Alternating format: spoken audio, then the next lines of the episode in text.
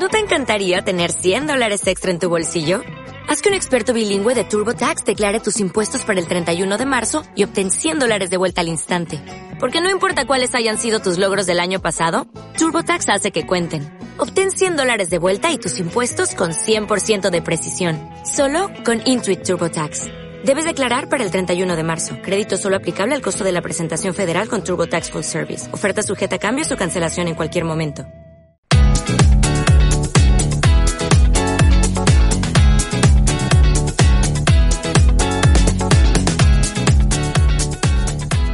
Muy buenos días y bienvenidos un día más al primer fichaje en en Activa Radio, tu radio más social, la más social de toda Castilla-La Mancha, no lo vayan a olvidar. Soy Fran Petit y hoy, ni a martes, que creíamos que ya que era miércoles, donde tendré la cabeza, hoy martes 23 de marzo, hablaremos sobre lo que hizo ayer el Albacete en Segunda División A. Hablaremos sobre balonmano, la liga preferente y, como no, la sección de Luis Mi Vicario y Cristina Caldera. Comenzamos ya.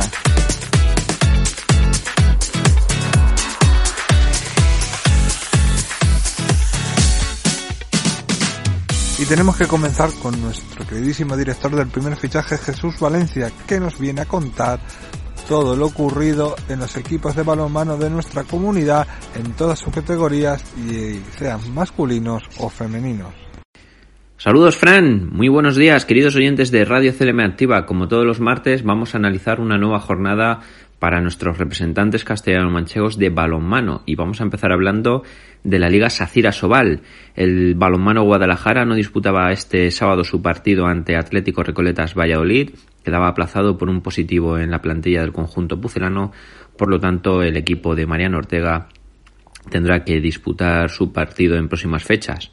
Eso sí, el comité de competición ha otorgado a ambos clubes que antes del día miércoles 24, antes de las diez y media, fijen una nueva fecha para este partido. Sí jugó su partido el Incarlosa Balonmano Cuenca el domingo, lo hacía en la, en la pista del frigorífico Cangas del Morrazo, en tierras mmm, gallegas con victoria para el equipo de Lidio por 28 a 31, un partido que ya se llegaba al descanso con 14-15, en la segunda parte un parcial de 14-16 para los conquenses. Era suficiente para sumar los dos puntos en juego.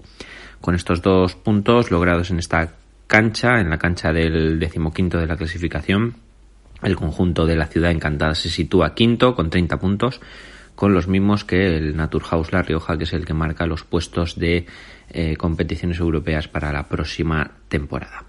Pasamos a hablar ahora de la división de honor plata masculina, en donde el Vestas Balonmano al Arco se está jugando la fase de ascenso a la Liga Sobal y no se traía un buen resultado de tierras burgalesas. Caía ante San Pablo Burgos derrotado por 28 goles a 25. Un resultado que no marca lo que fue el partido, ya que el conjunto de Javi Laguna fue por delante en el marcador en muchas fases del partido, pero finalmente el poderío ofensivo del conjunto burgalés y una y un flojo ataque en los minutos finales del equipo alarquista le daba los dos puntos al conjunto castellano leones. Con estos dos puntos el Burgos se sitúa cuarto en la clasificación con 10 puntos. Por su parte el Vestas Balomano Alarcos es colista con tan solo cuatro puntos dos puntos que eran muy muy importantes para el equipo ciudadaleño para, para empezar con buen pie esta fase de ascenso, pero como decía no se pudo traer nada en su, a su visita a tierras castellano-leonesas. Pasamos a hablar ahora de la primera nacional masculina, Grupo F, donde juegan nuestros dos representantes castellano-manchegos. El sábado el balonmano Bolaños derrotaba por 30 goles al 25 al Melillas por Capital Balonmano, un partido donde el conjunto de Carlos Alberto Yuste fue muy superior en todas las fases del partido, sumaba dos puntos claves por seguir ahí en la cabeza de la clasificación y antes del derby que tienen que jugar el, ante el Caserío Ciudad Real eh, en el Quijote Arena. El balomano Caserío Ciudad Real derrotaba sin problemas al Pro Integrada Balomano Triana, uno de los equipos más flojos de este grupo F, por 34 goles a 20 en el Quijote Arena que registró una muy buena entrada para este partido, ya que sabemos que ha vuelto la, la afición a los pabellones y, y, de lo cual nos alegramos mucho. Con estas dos victorias de ambos conjuntos, el balonmano Caserío Ciudad se sitúa líder con 31 puntos, 18 partidos disputados seguidos de Bolaños con 29 puntos con 18. Tercero es Maracena, la esquinita de Javi, con 28 puntos y 18 encuentros. Y cuarto es el grupo Ejido Quental Balomano Pinto, también con 28 puntos y 18 partidos. Por lo tanto, eh, muy muy disputado este grupo F. La buena noticia sin duda es que los dos representantes castellano-manchegos son los que lideran la tabla. Por lo tanto, os mm, seguiremos informando de lo que va pasando en esta primera nacional masculina. Hablamos ahora de la división de honor plata femenina. En el grupo D, donde están encuadrados nuestros dos equipos castellano-manchegos, este fin de semana no hubo competición, ya que ha disputado la selección española femenina la clasificación preolímpica para Tokio 2020.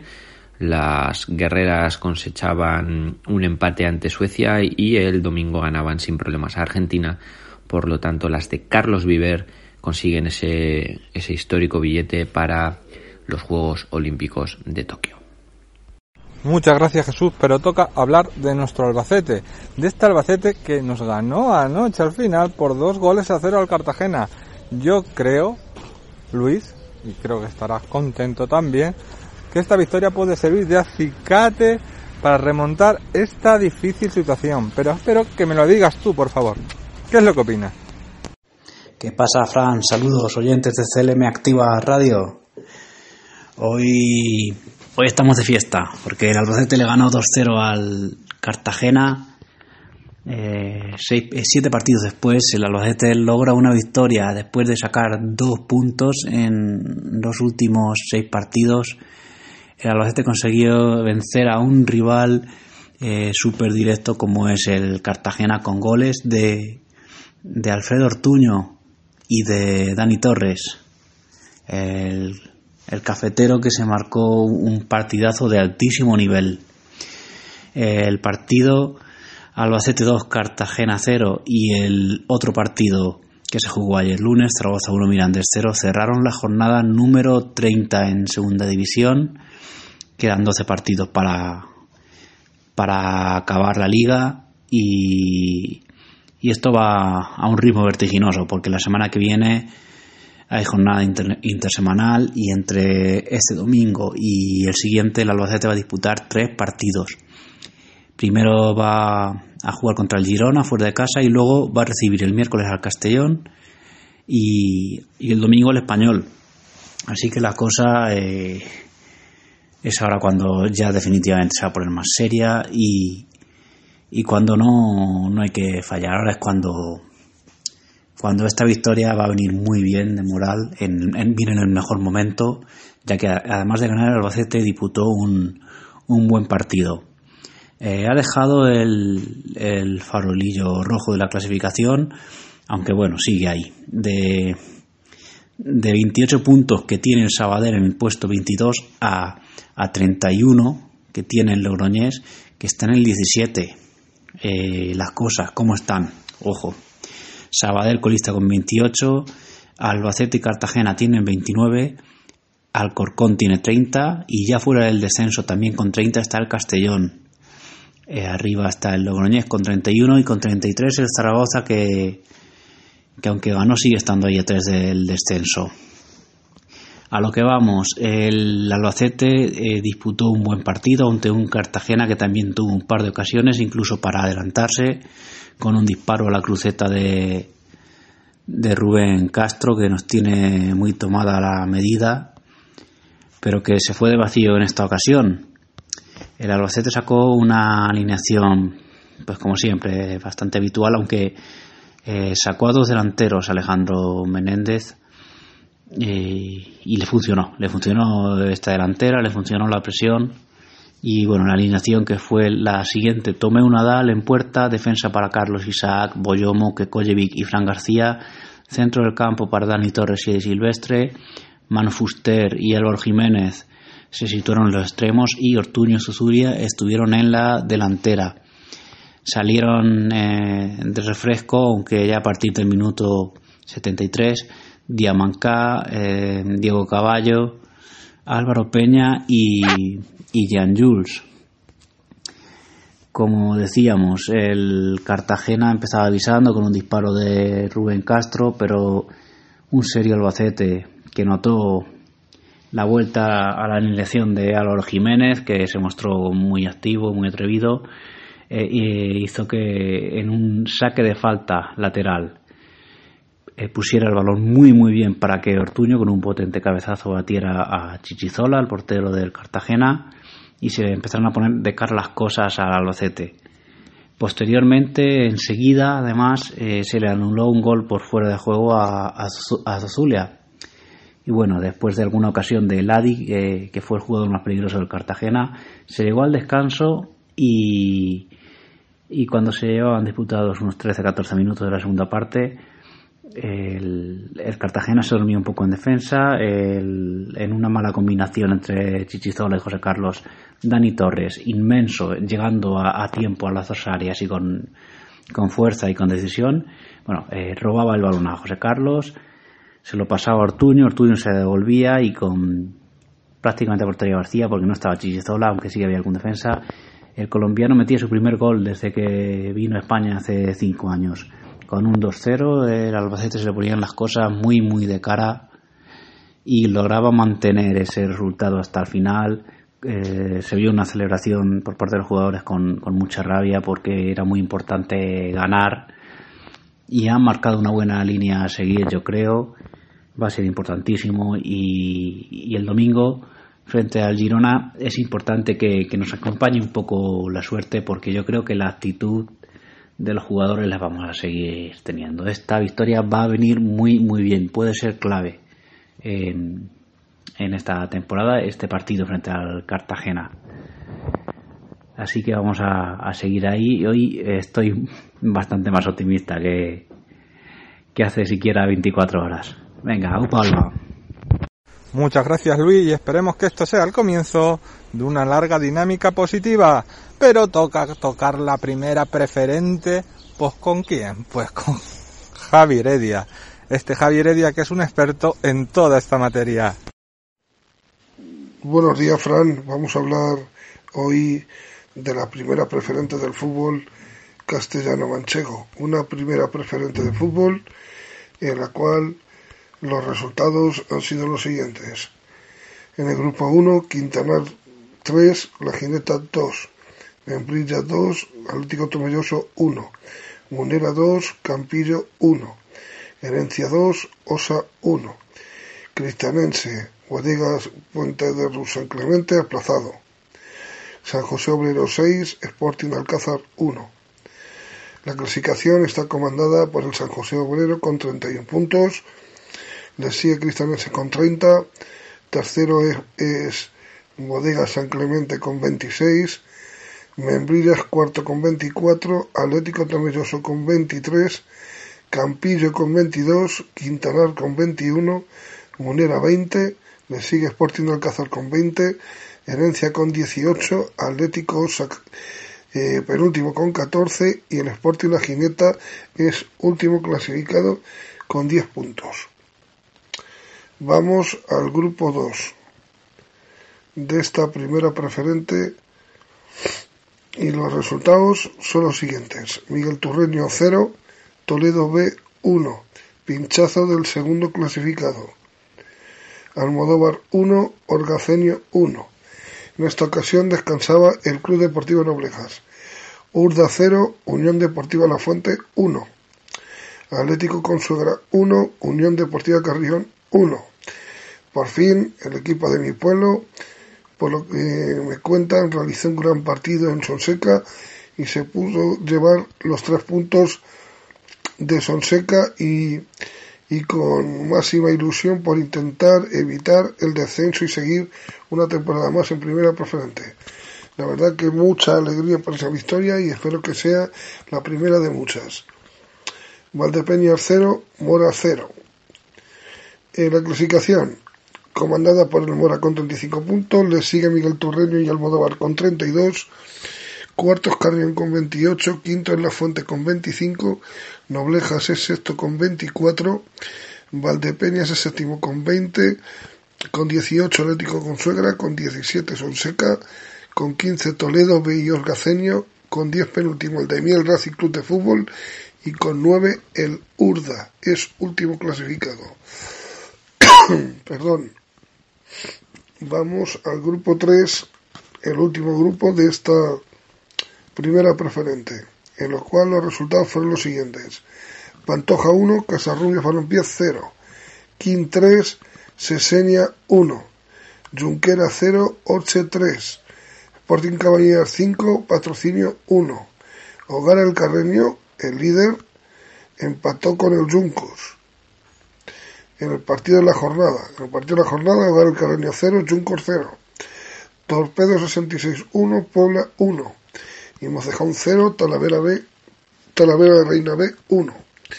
Hogar el Carreño líder la clasificación con 36 puntos, seguido de Chuncos con 30, Talavera de la Reina B es tercero junto con el cuarto que tiene 29 puntos que son Talavera de la Reina B y Cabanillas con 28 Junquera, con 26 Pantoja y Orche, octavos el Sesenia con 24, le sigue Mocejón con 23, Torpedo 67 de Cebolla es décimo con 22 puntos, en el decimoprimer puesto está el Patrocinio con 17 mismos puntos el decimosegundo Casarrubios Balompié, el penúltimo clasificado es Club Deportivo Puebla con 12 y el último clasificado es el Kim con 3 puntos.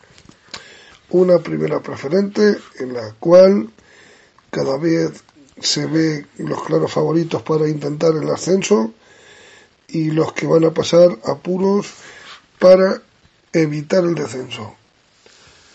Entonces, perdón, eh, muchísima suerte a todos los equipos que tengan manchego, sobre todo a mi equipo, el, el Daimiel Racing de Fútbol, que lo llevo siempre en el corazón. Un saludo, Fran.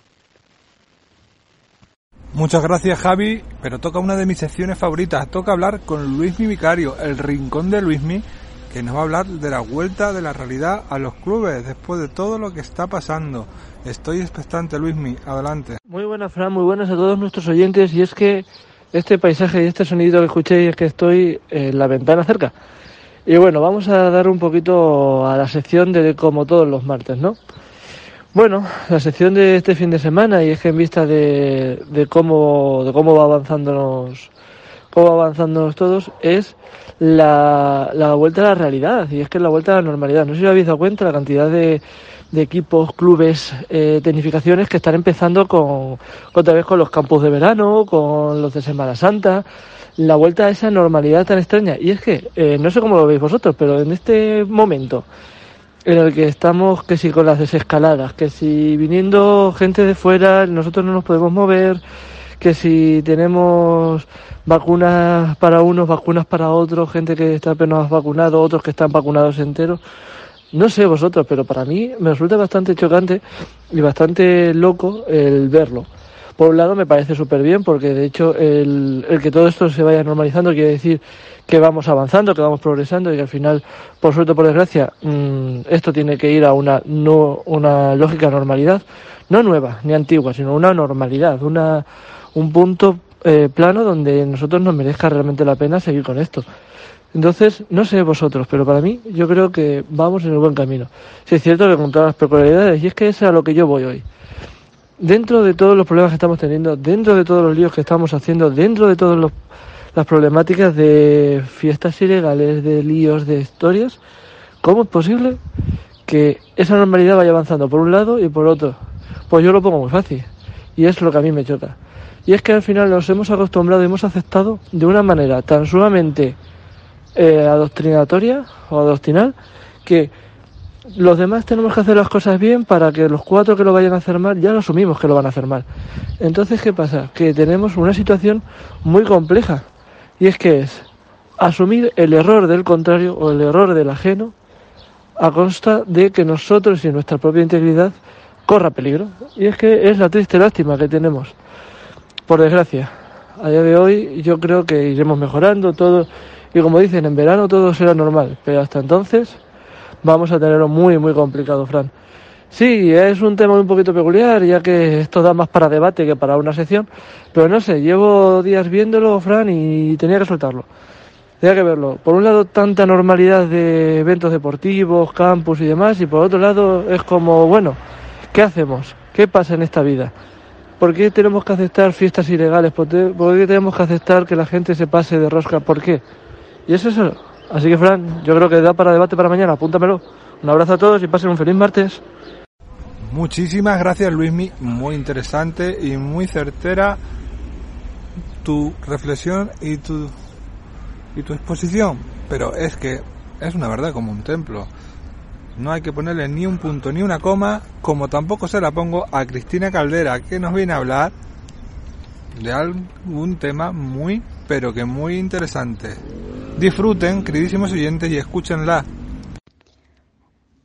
Buenos días a todos. Bueno, como ya os dije, iba a estar bastante pendiente de la jornada de rugby en silla de ruedas que se celebraba este fin de semana en Zaragoza, en el que se enfrentaban Susenac de Vitoria, el Adapta Zaragoza, Manresa y Buc. Eh, los resultados fueron, por la verdad, una victoria bastante aplastante. Susenac 22, el Adapta Zaragoza 47. Manresa 34, Susenac 37. Ese estuvo bastante peleado. Y también, la verdad, por victoria bastante aplastante, Susenac 21, Buc 47. Eh, finalmente, bueno, eh, para la Final Four del 10 y el 11 de abril en Zaragoza, eh, aparte de como, bueno, ya sabíamos, el Lobos Quad Rugby de Valencia y el Quad Rugby Sevilla ya pasaban a la Final Four y después de este fin de semana sabemos que el BUC y el Adapta Zaragoza se medirán en la Final Four contra Sevilla y Valencia. Como ya os digo, me parece que estuvo bastante, bastante interesante alguno de los partidos. Otros, obviamente, fueron una victoria bastante aplastante. No sé el por qué el Adapta Zaragoza solo jugó contra Susenac. Eh, puedo llegar a imaginar que, bueno, eh, le fue más que suficiente con esa super victoria. Pero no os puedo decir más porque no tengo esa información. Me encantaría poder decirosla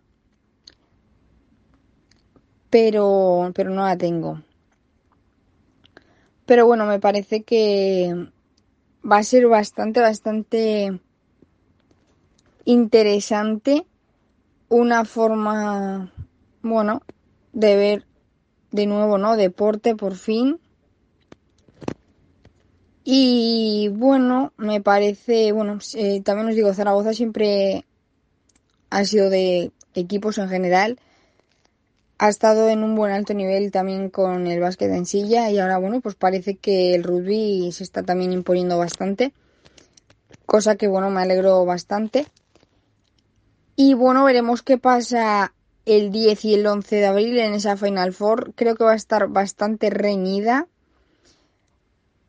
Os diría de apostaría por uno por otro pero es que no entiendo mucho de rugby y no sé cómo va a ser Sí que es verdad que me parece que lo más fuertes, aparte de, bueno, es que Sevilla, Quad Rugby y Lobos están bastante a la par.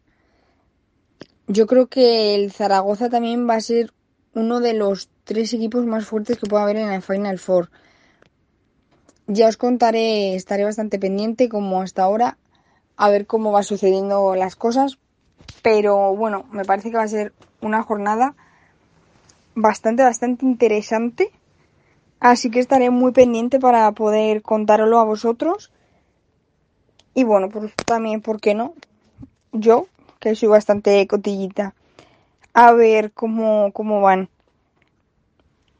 Eh, bueno, yo creo eso, ¿no? Que, bueno, es que el book, no, es que no, no entiendo de, de rugby, de verdad. Si no, os diría de, de apostar a ver qué tal, pero yo creo que los grandes favoritos es el Adapta Zaragoza y es que entre el Sevilla y el Valencia tengo bastantes dudas porque están bastante a la par. Yo creo que al final la Final Four se va a decidir con pequeños detalles o pequeños fallos que tenga cada equipo y el que mejor sepa contrarrestarlos es como va es lo que va a dar la victoria, ¿no? De la Final Four al final es una cita bastante importante. Creo que todos los equipos en cualquier deporte vas nervioso, vas con ansias, vas con ganas.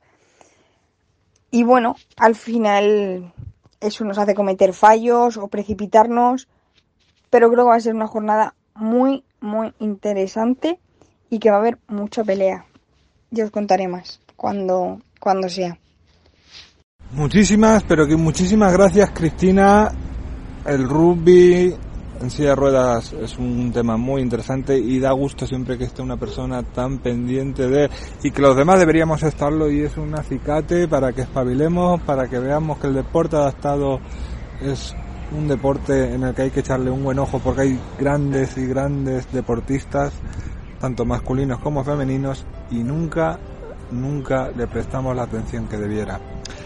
Pero no hay tiempo para más, queridísimos oyentes, le deseamos una feliz tarde y que tengan un excelente día. Les dejamos con unos minutos musicales en CLM Activa Radio. Hasta mañana. Hasta el alma me jugué, casi perdí, casi perdía. Y me acostumbré a esa forma de querer, pero no sé no sentía, pero un día pasó por enfrente tu amor. Y te conocí y tu mundo me cambió, me devolviste la ilusión, la emoción de vivir, de volver a soñar despierto y sentir que puedo el cielo si estás aquí.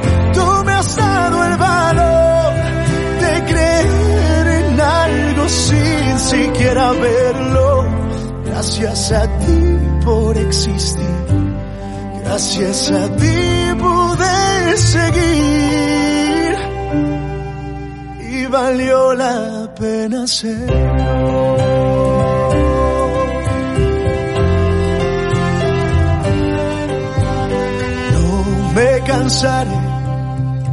De decir que te daré toda mi vida,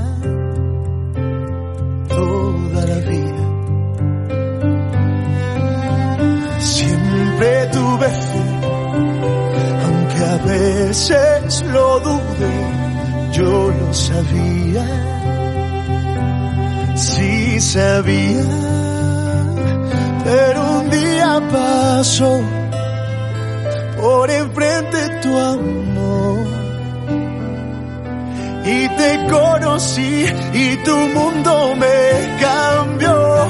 Te devolviste la ilusión, la emoción de vivir, de volver a soñar despierto y sentir que puedo tocar el cielo si estás aquí. Tú me has dado el valor sin siquiera verlo. Gracias a ti por existir. Gracias a ti pude seguir. Y valió la pena hacerlo.